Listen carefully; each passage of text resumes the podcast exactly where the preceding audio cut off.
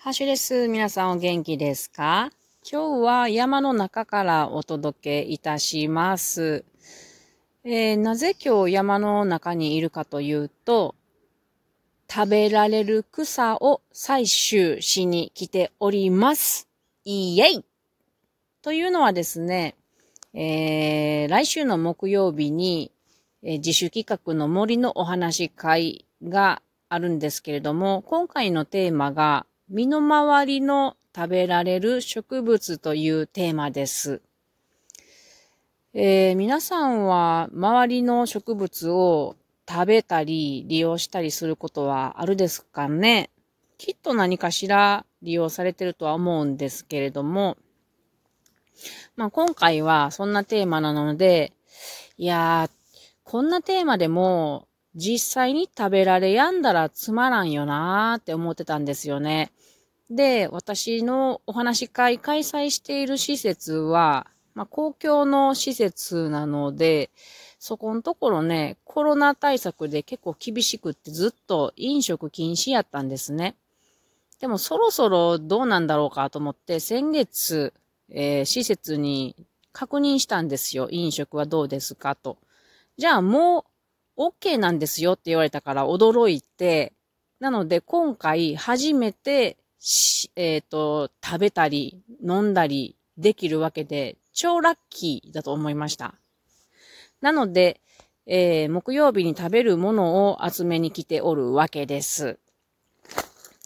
でもまあ今日取るのはですね、あの、試しに自分が作って食べてみる分ですね。どんなものがここの山にあって、どうやって調理するのかとか、あと美味しいかとか、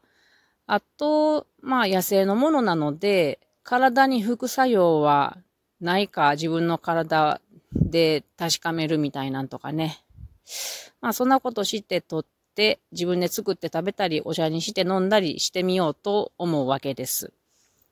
なのでね、あのー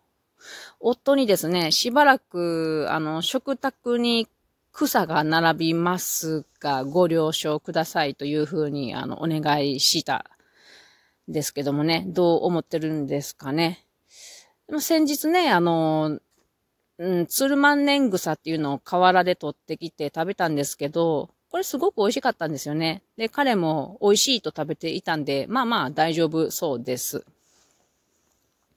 さて今日はこの山の中にある公園に来ております。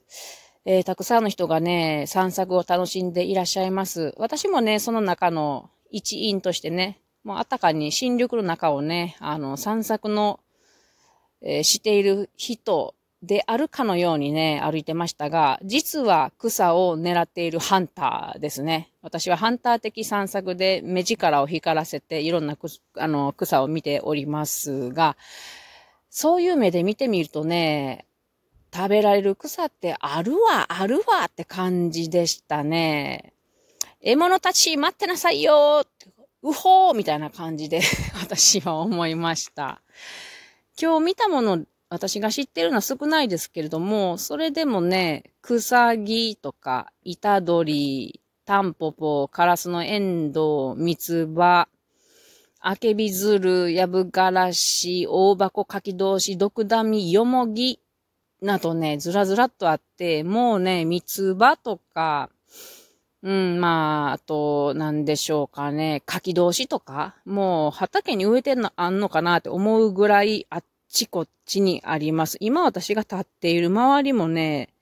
何やらいろいろありますよ。目の前には鷹の爪という木がありますしね。この時期の山っていうのは本当に食べるものがあるんだなって感じさせられます。さて私、今日、えー、いくつか収穫しました。何を収穫したかというとですね、えー、っとね、まずは、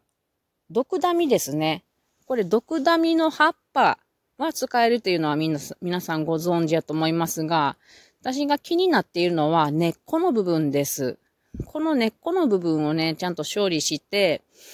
で、あの、ひき肉と炒め合わせる。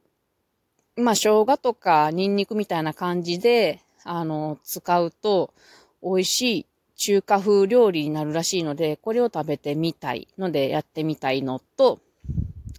あと、柿同士ですね。柿同士っていうのは、あの、シソ科の植物で、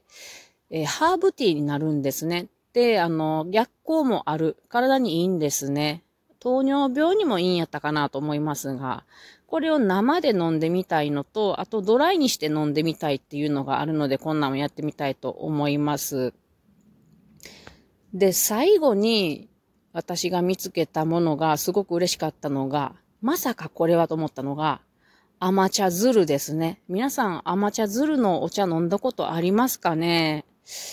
これ私小さい頃にね、ひいおばあちゃんが普通に家で乾かして飲ませてくれてたんですよね。すごく好きやった。おばあちゃんね、毒ダミのお茶とね、甘茶ズル飲ましてくれたん覚えてるんですけど、毒ダミは子供の私は苦手だったんで、甘茶ズルは嬉しかったんですよね。で、これを、まあ、生場のお茶とか、あと乾燥させたお茶を飲みたい。私は飲みたいんですけれども、これ、すごい効能がありますよ。高麗人参と同様の成分が何種類も含まれているっていう研究が発表されてるんだそうです。まあね、こんな風に、まあおばあちゃんのことを思うと、ちょっと昔の人ね、本当に自分と繋がってる2代前の先祖さんとかぐらいですね、私の世代だと。こういう人たちってね、普通にこの身の回りの植物を使って利用した、してたんですよね。だから、この草は何々だとか名前も知ってる。でも、生活が豊かになりましたよね。それそのおかげで、まあいいことなんですけども、同時に、あの、買ったものを使わされる時代になっておって、そんな時代の私たちっていうのは、草の名前とか利用法なんてあんま知らない人が多いと思うんですよね。うん。草なんてもう厄介者でしかない存在になっていると思うんですけれども、いやいや、草も楽しめますよねっていうことを、あの、みんなと共有できたらいいなと思って今回は身の回りの食べられる植物っていうテーマにしてみました。まあそんな難しいこと言わんでもね、こんな身の回りのどこでも生えてるようなもんを利用できると、ただ単にまあ、楽しいし、美味しいし、お金もかからへんしね。で、散策も楽しいから、健康増進にもつながるし、で、四季の巡りが、ああ、この時期やっとこんなんがあるなとかね、さらに愛おしくなると思うんで、とてもいいと思います。で、先ほどまでね、私、あの、美しい藤棚の下に座ってたんですよ。ああ、ここ、もう、藤棚、なんね、もう、花が八分咲きぐらいです。ここ素敵、机も椅子もあるし、ここで収録をしようと思ってたんですね。そしたらね、おじさんが近づいてきて、すいません、今から草刈りするからうるさくなりますよって言って、あの、本当に目の前で三つ葉がたくさん草刈りされされていましたね。収録できへんのでちょっと映ってきましたが、その藤棚ね、藤の花も実はつぼみとか花とか食べられるので、私、その藤棚、藤棚の下にいた時に、ふらひらひらと花びらが追ってきたんですよね。あれもね、追ってきた瞬間にパクッと食べてみてました。皆さんも、もし藤棚の下にいることがあったら、落ちてきて、落ちてきた瞬間の花びらとか食べてみてください。というわけで、今日は、えー、身の回りの食べられる植物採集に来たよっていうお話でした。今から河原に行って他の植物を取ってみたいと思います。それでは皆さんまたね。いかに料理うまくできるか不安ではあるが、バイ。